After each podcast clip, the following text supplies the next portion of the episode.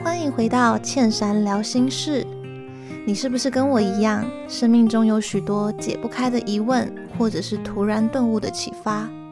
这里就是我的秘密花园，我把所有的想法抒发在这里。充饱电后，我们一起努力向前走吧。Hello，大家好，我是倩珊。今天想要跟大家聊聊的话题是有关婚姻。哇，是不是听起来有点沉重？但是我必须先澄清一下，我还没有结婚，然后也还没打算要结婚啦。只是我在想，我觉得婚姻应该是多数人这一辈子当中迟早会遇到的课题，或者是已经正在经历的课题。不知道大家对婚姻的想象是什么样子？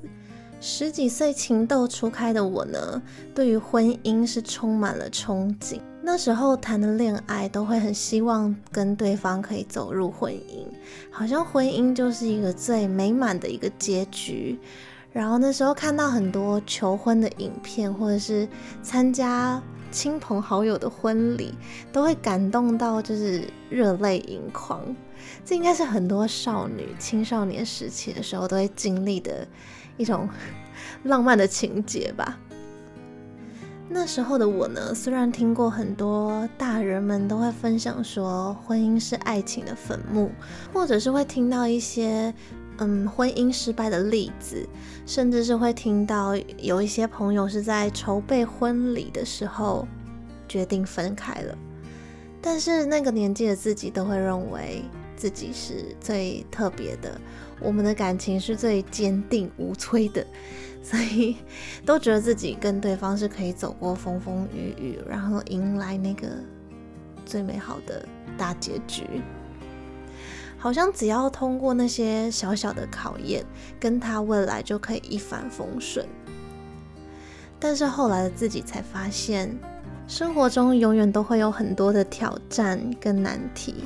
他们是无止息的存在在你的生活当中，在这过程当中，我们会慢慢的产生一些摩擦，消耗掉一些感情，然后或许最后渐行渐远。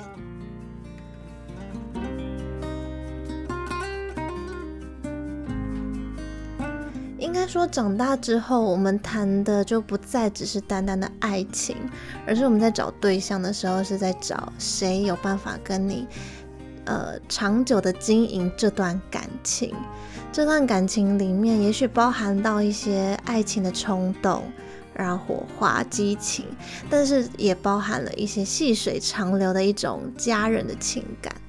现在的我看待婚姻这件事情呢，我觉得是既期待，然后又会更谨慎吧，就不再会把结婚或者是婚姻当成是一种结局，或者是好像是破关然后得到的一个奖励的感觉，反而是会更谨慎的去决定说我的下半辈子要如何的去度过。过去我可能是跟家人。然后之后我是一个人的旅程，那接下来踏入了婚姻之后，也许我会跟我的另一半，然后接下来会有我自己的孩子，在这样子的关系当中，我应该如何去经营？哇，当我懂得就是婚姻其实是一个哇这样子的一个旅程之后。就再也没有到这么的期待了，因为反而觉得哦，原来它就是一个下一个课题，它没有办法成为我逃避责任的一个状态。我一样要学会爱自己，甚至我除了爱自己以外，我还要学习去懂得分享，懂得分一些爱给别人。这其实是 另一个学习的旅程。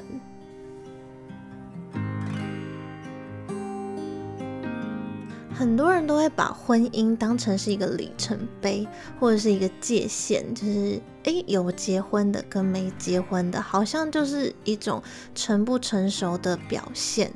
更是在我现在这个年纪，很多长辈或者是亚洲的期待里，都会希望你尽早的跨入婚姻。是不是跨过这条线之后就能够幸福了吗？相信很多人都有听过太多婚姻不幸福的例子。那为什么大家还是很习惯的把婚姻定义成成功与否的一个关键点？小时候对于婚姻呢，我觉得都是有一种期待，而那份期待呢，我觉得其实是包含了一点逃避。好像只要我们够爱对方，够懂得付出，我们就一定可以从对方身上得到想要的回报。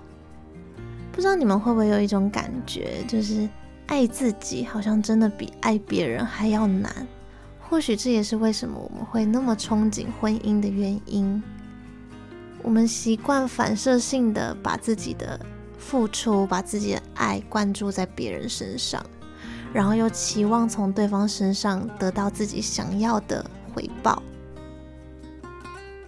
这让我想起几年前我其实买过一本书，我觉得这本书蛮有意思的。这本书是邓惠文写的《婚内失恋》，不觉得这个名词听起来非常的新奇？为什么结婚了还会失恋？所以这也就代表着婚姻根本不会是一个结局，而是另一个开始。这本书的封面呢，就写了一段话，我也觉得非常有意思。他说：“跨越婚姻的分类线。”到达另一边的女人就完胜了吗？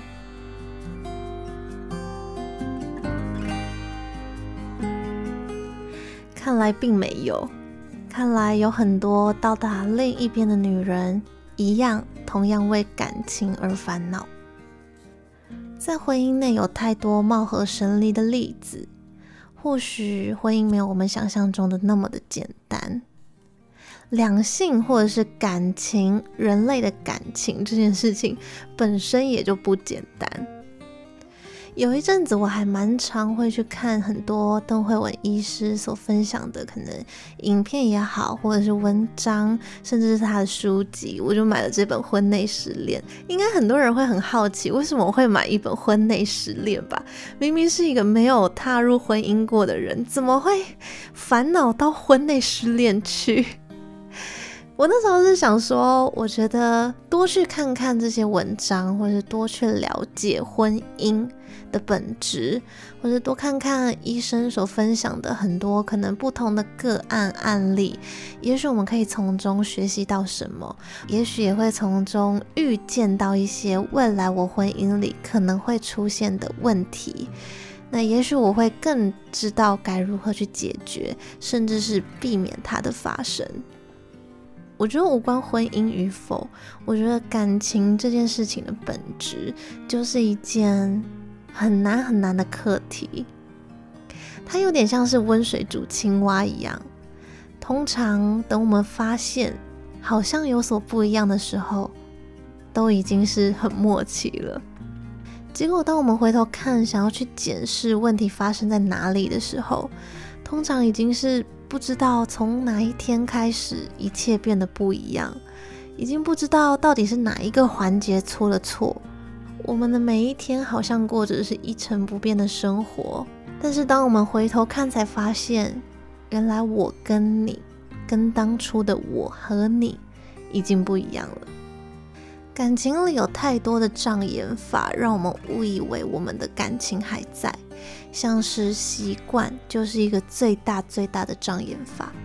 很长时候，我们过的生活其实有对方无对方，最大的差别在于习惯的不同。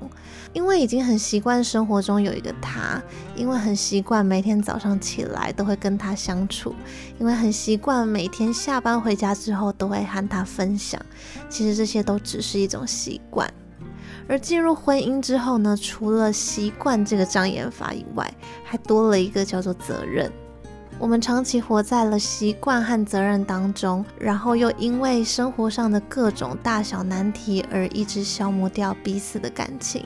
最后，这份感情或者是这份婚姻，好像渐行渐远，貌合神离，有名无实，好像最后也不知道，所以。为什么要在一起？所以我们的婚姻还剩下什么？很多人在感情中或者是婚姻中，很容易迷失掉自己，然后把次要的重点当成最大的重点，然后把最大的重点丢失了。我们很常在感情当中选择付出、奉献，甚至是牺牲，为了生活的琐事，为了家庭，为了大局。我们很常会做出一些选择，而在那些选择里，多数我们都会有所牺牲。当然，一些牺牲是必要的，毕竟婚姻或者是感情就是需要彼此的付出。但是，当这样子的情况越来越多、越来越频繁，或是占据你所有的生活，甚至是把时间一拉长的时候，在每一次的退让当中，我们都一点一滴的流失掉原本的自己。最后，当我们发现这段婚姻或是这段感情不对劲的时候，其实很多时候我们也已经找不回那个自己。我觉得这本书给我最大的感受是一种警惕。就像我前面说的，我觉得感情很多时候都像是一个温水煮青蛙。当你觉得不对劲的时候，通常你已经不知道该从哪里去检讨起，或者是不知道该从哪里去改进了。所以，他也间接的是在提醒我，在任何人与人之间的关系当中，我们要学会爱对方，我们要学会付出，但是我们一样要学会保有原本的自己。相信多数人都是消极的，就是在问题发生之前呢，我们都会很容易的闭上眼睛，当做没看到，或者是在问题爆发之前，每一次的选择，我们都会很侥幸的觉得这次会过关，就有点像是压倒骆驼的最后一根稻草一样。其实感情也是在我们每一天的累积当中。慢慢的建立起来，或者是慢慢的消磨掉的。不知道这样讲会不会有一点抽象？就在我的观念里面，我觉得我可以举个例子好了。就是我觉得感情其实是非常需要经营的。可是，在生活中，其实经营感情其实是蛮奢侈或蛮多余的一件事。在感情中，或者是说在婚姻里面，我们其实最直接会遇到的就是生活，就是柴米油盐酱醋茶。也许在婚姻当中，我的每一天，我需要煮饭，我需要面对我工作的压力，我需要带小孩，我需要面对小孩的教育。久而久之，我们会把经营感情放在每一天生活中很后面的轮次。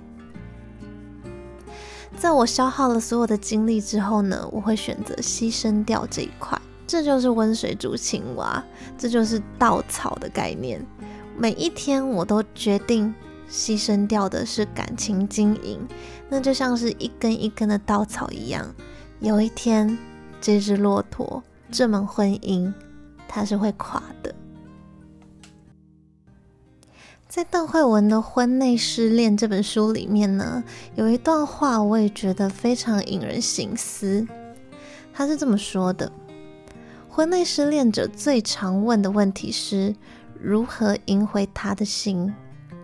进行心理治疗时，我常发现这些女性不太有兴趣谈论自己。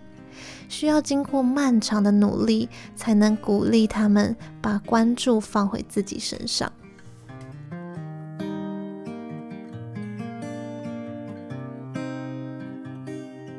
这是非常发人省思，然后非常冲击我的一件事情。原来我们每一次在感情当中，我们很容易的看着对方，然后在乎对方的感受，甚至是为这段感情而付出、而牺牲。然后在这当中，我们真的迷失掉那个最原始的自己。我们很容易忘记原本的自己其实是非常可爱的，是非常有自信的，是一个人也活得很好的。这样子的自己其实是非常有魅力的。最后，我觉得可以用邓惠文《婚内失恋》这本书的封底这段话作为一个结语。这本书的背后是这么说的：披上白纱的那一天，我以为失恋这种事再也不会发生在我身上。我疏于操练一个人生活的技能，以至于连失恋都无法辨认。我为我的怠惰忏悔，但我接纳我自己曾做的一切。我在婚姻里面失恋了，现在开始，我要停止无望的追逐，找回自我的价值。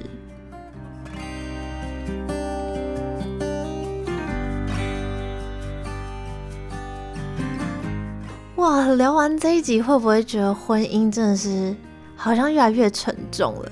是不是长越大，然后越看得清楚婚姻的面貌之后，反而就会失去那种冲动或者是憧憬？很多人都说婚姻需要一点冲动，我现在非常认同这句话，因为当你考虑越多，或者是你看得越清楚的时候，你反而会多了一些畏惧。最近我对婚姻也有了另一种想法。以前呢、在听到一些大人们谈论可能吵架或者是离婚的时候，都会特别的害怕，会觉得那是一个不好的结局。但到现在我才发现，一段婚姻要走一辈子的话，我发现多数的夫妻都是曾经讨论过离婚这个选项的。其实好像也是蛮合理的吼，一段感情，你看跟一个人交往一阵子之后，你们势必会讨论到分手，也没有势必啦，就是 吵架吵比较凶的时候，可能会谈论到分手，然后感情结束可能都是那种两三年，可能长久一点七八年、十年几年的，还是会走到分手这段路。那何况是婚姻，所以我发现呢、啊，讨论离婚跟真正会离婚的，其实比例是有所悬殊的吧？应该多数只要是嗯经营婚姻已经二三十年以上的人，都有谈论过是否要离婚。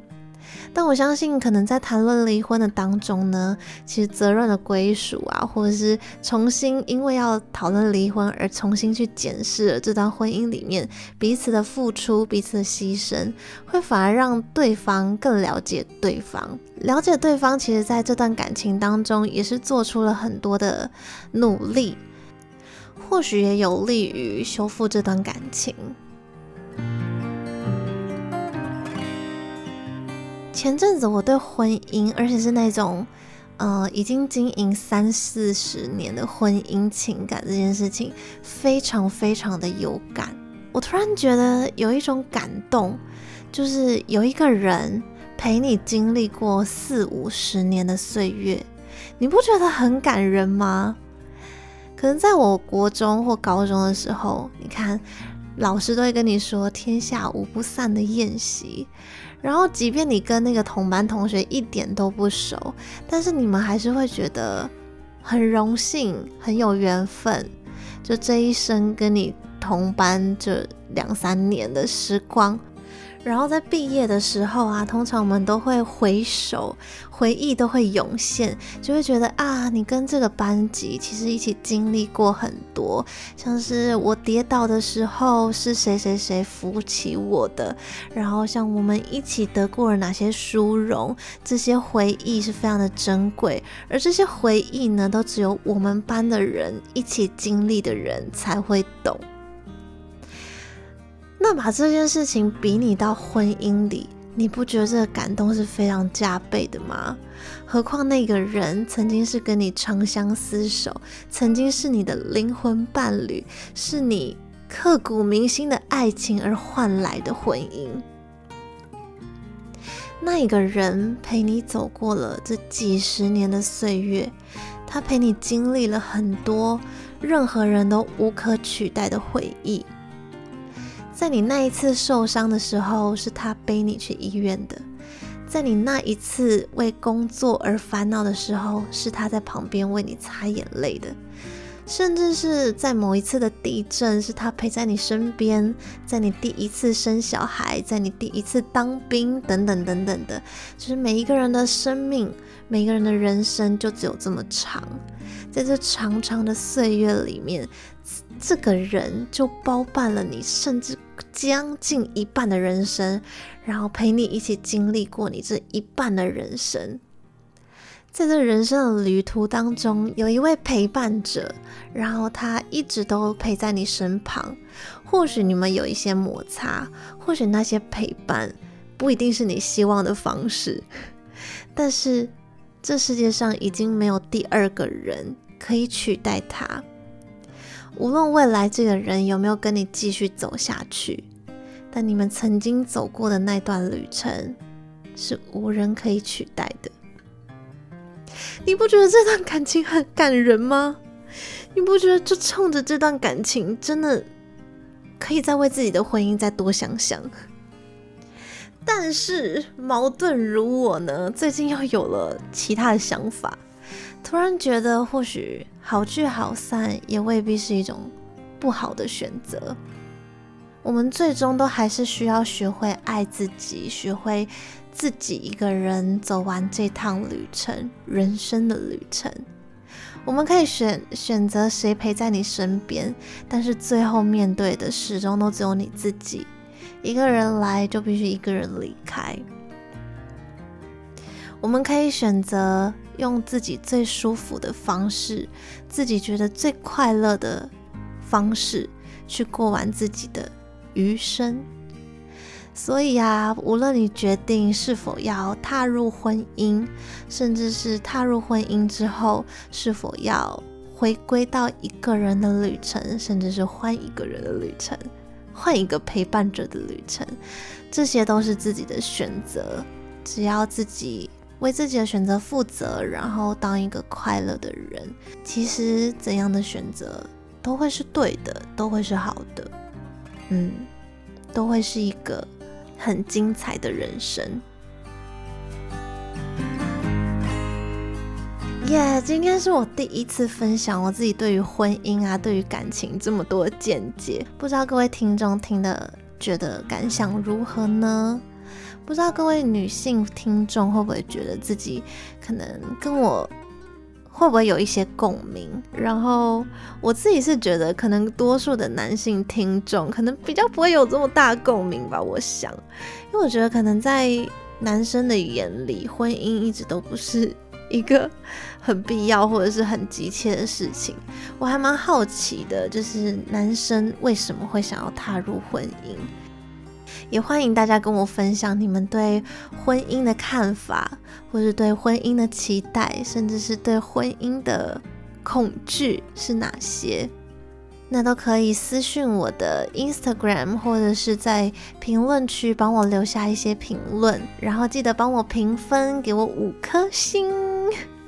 最近 SoundOn 的 Podcast 呢，好像也已经开启了盈利的功能。那我在这一集的资讯栏，或者是在我的 Podcast 的资讯栏呢，都会放上链接。那也希望喜欢我的听众，或者是想要支持我的听众，都欢迎点进那个链接，然后自由的赞助，七十三块就是欠三的意思。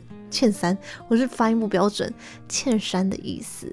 然后请我一杯咖啡，让我可以继续为 Podcaster 创作，然后露出更多更好的内容，继续在 Podcast 这条路上继续努力。然后在那个赞助平台上面呢，也可以在上面写出一些你想对我说的话，我都会看得到哟。那就期待大家的分享。然后记得帮我订阅、订阅再订阅。那我们下集见喽，拜拜。